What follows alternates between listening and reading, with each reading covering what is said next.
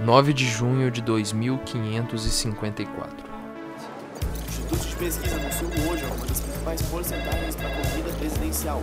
Cassini e Carlos Piloto aparecem em primeiro e segundo lugar, respectivamente, depois de muita disputa acirrada com Pedro e Gil Catiafraga. Fala pessoal, bom dia. Bom dia, Carlos, tudo bem? Você viu o relatório que eu te pedi? Vou ver exatamente agora, meu bem.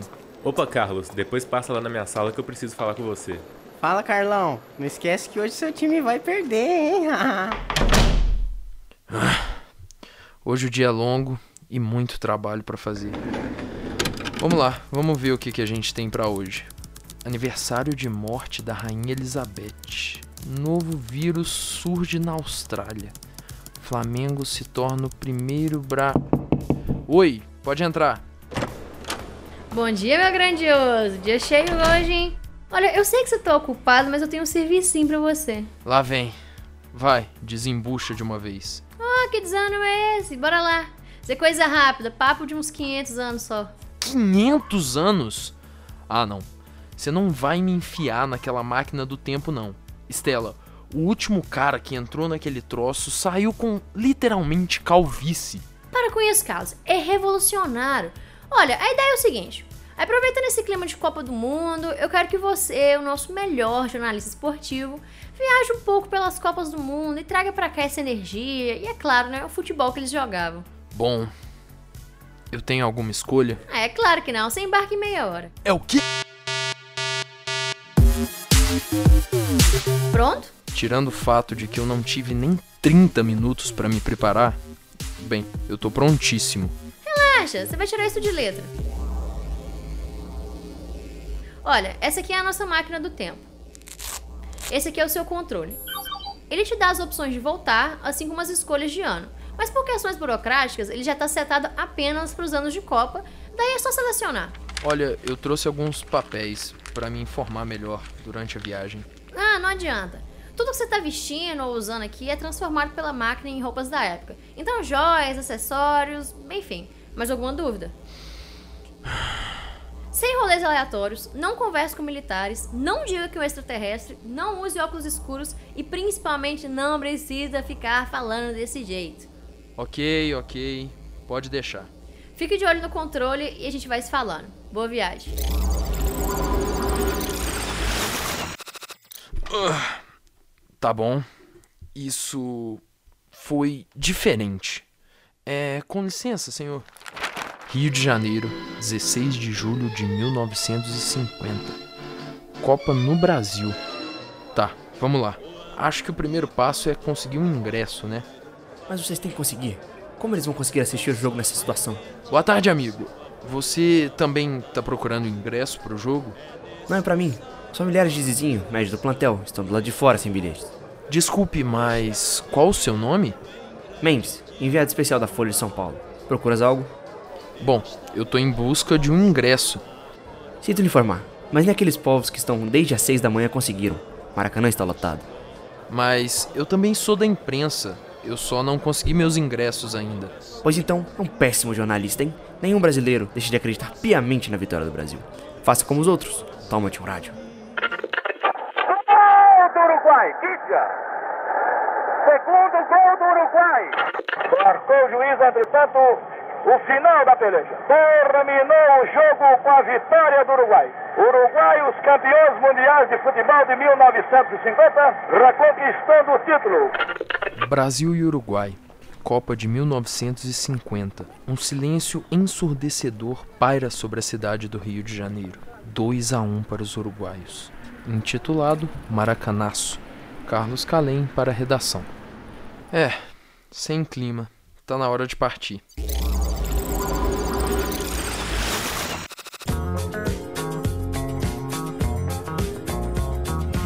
Isso daqui tá começando a ficar bom.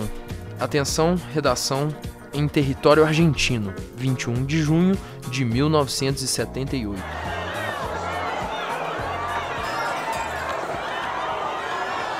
Oh, oh! Mas o que que tá acontecendo aqui? Esses hijos del gobierno argentino está más que claro. Compraron la delegación del Perú. Em meio a alegações de suborno dos jogadores peruanos, a Argentina consegue um milagre. ganha por 6 a 0 do Peru e tá na próxima fase do torneio.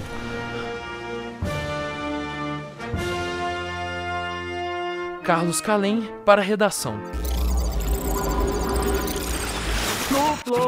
Desse jeito. E aí, Neymar? Peraí, Brasil de novo? Isso tá sendo bem melhor do que eu imaginava. Enfim, Belo Horizonte, 8 de julho de 2014. Ei, você! Consegue dar uma palavrinha aqui com a gente? Como é que tá o coração pra esse jogo? Uhul! Vai, Brasil! Hoje é dia de cervejinha gelada pra ver a gente acabar com esses alemão safados aí. E aí, tem algum palpite pro jogo? 3 a 0 Brasil! Olha, Carlos, recebi algumas informações da comissão de danos aqui e, enfim, melhor você partir para outra Copa imediatamente. Parece que o clima vai ficar muito tenso, então antes que algo aconteça, ou você beba mais, né? Mas, Estela, peraí. Você vai me cortar na melhor parte? Isso é bem diferente do que eu vivi até agora. Nossa, que país lindo. Oi, sou eu de novo. Cara, não é passeio não. Eu quero informações, curiosidades, eu quero jornalismo. Usa seu gravador e me traz mais notícias. Vamos, vamos, vamos. Ai, chata. Tá bom. Doha, no Catar. 21 de novembro de 2022. Peraí, isso tá certo? Novembro? Como assim novembro? A Copa do Catar me acolheu com um grande estranhamento, a sua data. Todas as outras se passaram em junho, enquanto essa vai ser entre os meses de novembro e dezembro. Procurei alguns especialistas para comentar sobre, e o motivo é até que simples. Catar está em uma região do globo em que a prática de esportes no verão é quase impossível. O professor de Geografia do Instituto Federal de Educação, Ciência e Tecnologia do Sudeste de Minas Gerais, Elcio Ribeiro Campos, destaca as principais características do local e diz por que essa Copa começa mais tarde. Catar está é, ali numa região do, do, globo marcada pelo clima desértico. A quantidade de chuvas é muito baixa, o clima é quente e seco. Então, nessa época que nós estamos agora, aqui para nós é o inverno, lá é o verão. Então, de junho a setembro lá está acontecendo o verão. Então, nessa época é comum temperaturas acima dos 30 graus, até de noite é quente também, né? Durante o dia passado os 40 graus, então isso é bem comum. Por isso mesmo que a Copa do Mundo foi passada para, para o final do ano. Ainda sobre as questões climáticas, Elcio explica que a tecnologia do Catar é suficiente para que tais questões interfiram pouco nos jogos. A região onde está o Catar, o Oriente Médio, ela é uma região quente. Existe umidade, o país é ali, né, um país litorâneo. Há uma escassez tremenda de chuva. Ou seja, dentro dessas condições, haveria uma exigência forte em relação ao condicionamento dos jogadores. Porém, é, os estádios foram construídos com tecnologias né, para resfriamento, é, tem o horário dos jogos né, para sair fora né, do calorão da tarde, por exemplo. Quanto aos ventos, então, a, os estádios são praticamente fechados, não vai ter muita influência. A questão das altitudes também não vão interferir. O país é um país ali litorâneo, como eu disse, então é, as altitudes são modestas, né? Então, uma planície litorânea, então não vai influenciar, né? Então, vão criar condições amenas. Não deve atrapalhar os jogos. Estes avanços e a gigantesca tecnologia precisam de mão de obra. E é isso que explica o professor, comentando sobre a realidade migratória recente do país e também destacando a disparidade de gêneros. Para conseguir a estrutura toda, né, e a economia do país, vem recebendo muitos imigrantes. Então, gente aí de cerca de 85% dos trabalhadores no Catar são estrangeiros. Como os homens são os que mais migram, né, 75% da população é masculina. Lembrando que nesses países também conservadores, o papel da mulher na, na sociedade fica bem restrito. Então, bora falar de futebol. Dei uma olhada nas notícias aqui e vi que a Premier League, principal liga de esportes do mundo, vai ter que parar por umas seis semanas, justamente por conta da Copa ser no final do ano. Ou seja, seria o meio de temporada da Premier League.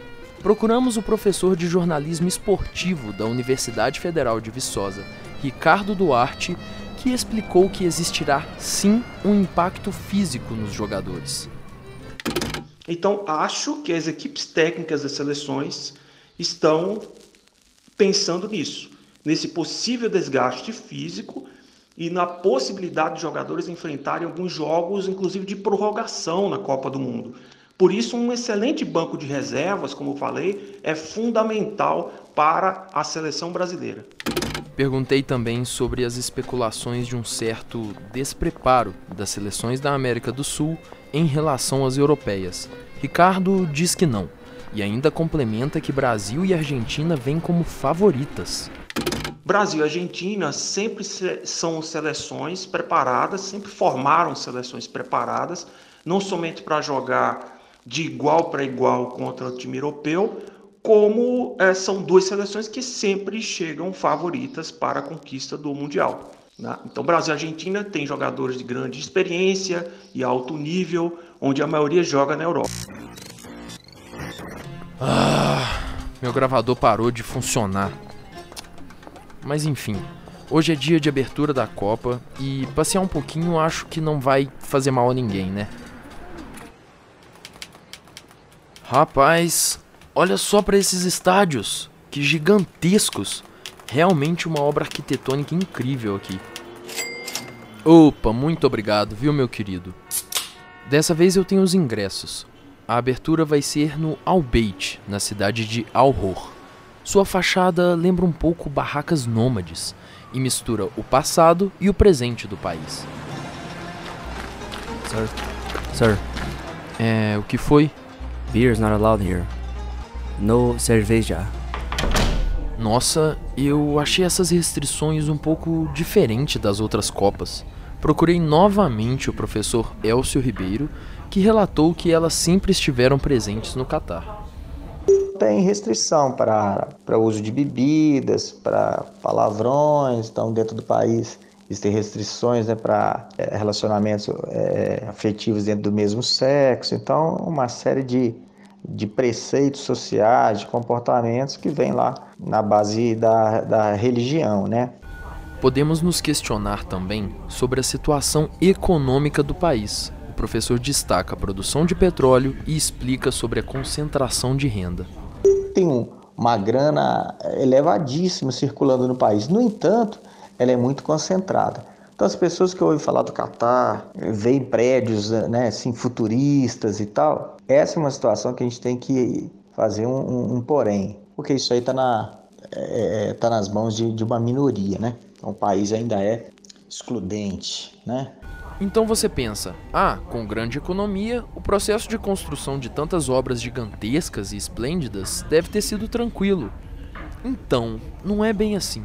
E o professor Elcio também nos explica.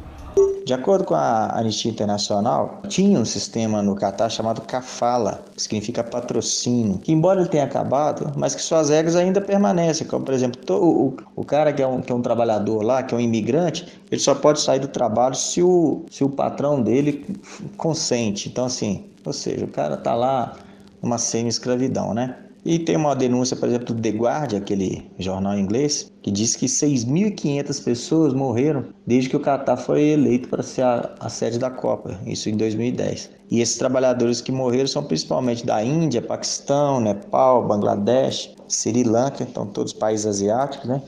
E que seriam cerca de 6.500 mortes. E foi aí que eu percebi que realmente tinha algo de errado. Eu vi algumas outras situações que também estranhei. Além do consumo de bebidas alcoólicas, grandes demonstrações de afeto também estão fora de cogitação. Imagina só, logo eu, brasileiro, que foi acostumado a abraçar e beijar normalmente, eu me senti quase censurado Pensando nisso, também tive que procurar a professora de Ciências Sociais da UFV, Carla Martins, que comentou sobre uma espécie de cultura híbrida que será adotada na Copa do Catar para conciliar as culturas. Mas, ao meu ver, eu acho que assim, dentro do estádio vai funcionar a lei ocidental. No sentido assim, não que os comportamentos vão ser liberados, mas dentro do jogo em si. A lei do jogo. Agora, no geral, é, vai funcionar um pouco híbrido as regras do islamismo, ao meu ver, né? Ao meu ver. e, ao mesmo tempo, também as pessoas se contendo ali no processo da cultura. A professora destacou sobre os princípios do Catar que seguem o livro sagrado do Islã, o Alcorão. Não sei se você sabe, mas assim, em geral, quando tem um Estado islâmico, né, a lei é, que vai funcionar é o Código Islâmico, é o Código do Alcorão. Dentro do Alcorão, não tem tão detalhadamente questões relacionadas com a, a homoafetividade, mas tem relacionado com comportamento público. Carla finaliza dizendo que os casos de excessos na Copa do Catar serão advertidos vai haver uma espécie de autocontrole dos próprios turistas, das pessoas que vão para a Copa. É, mas se tiver excessos, com certeza eles vão ser advertidos, entendeu? Excessos eles não permitem. Como, por exemplo, você está no estádio, né, se for pego, né? Um beijo na boca, aí eu acho que é um excesso, entendeu? Diante disso tudo, eu comecei a me questionar: essa Copa deveria realmente acontecer? Qual a linha que separa cultura do desrespeito? Procurei o professor de Ciências Humanas, Leonardo Civali, que comentou que a geopolítica relacionada ao Catar nunca foi definida por afeto.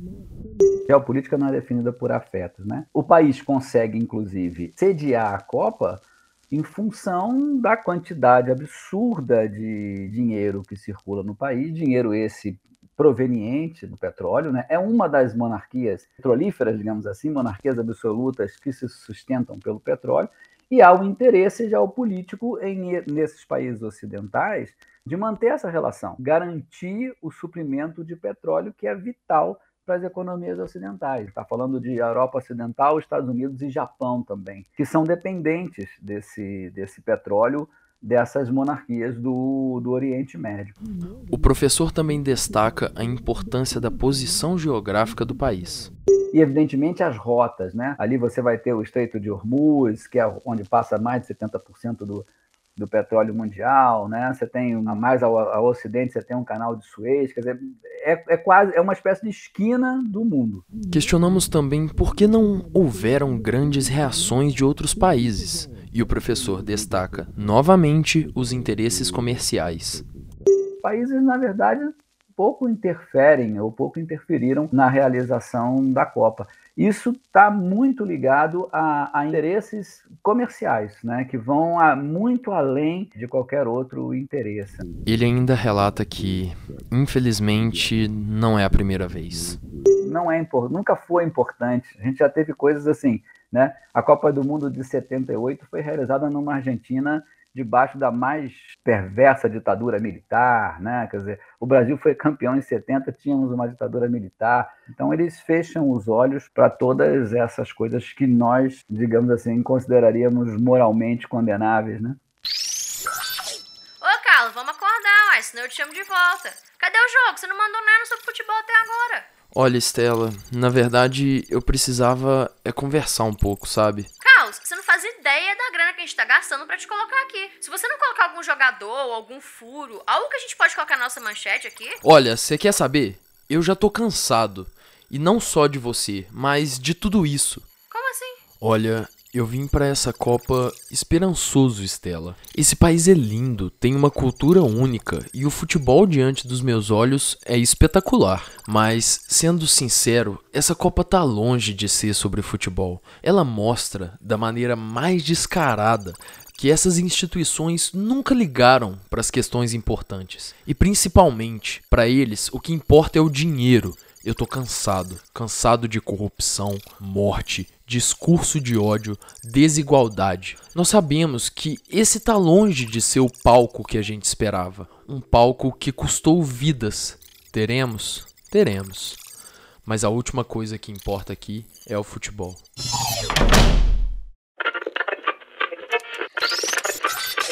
Carlos?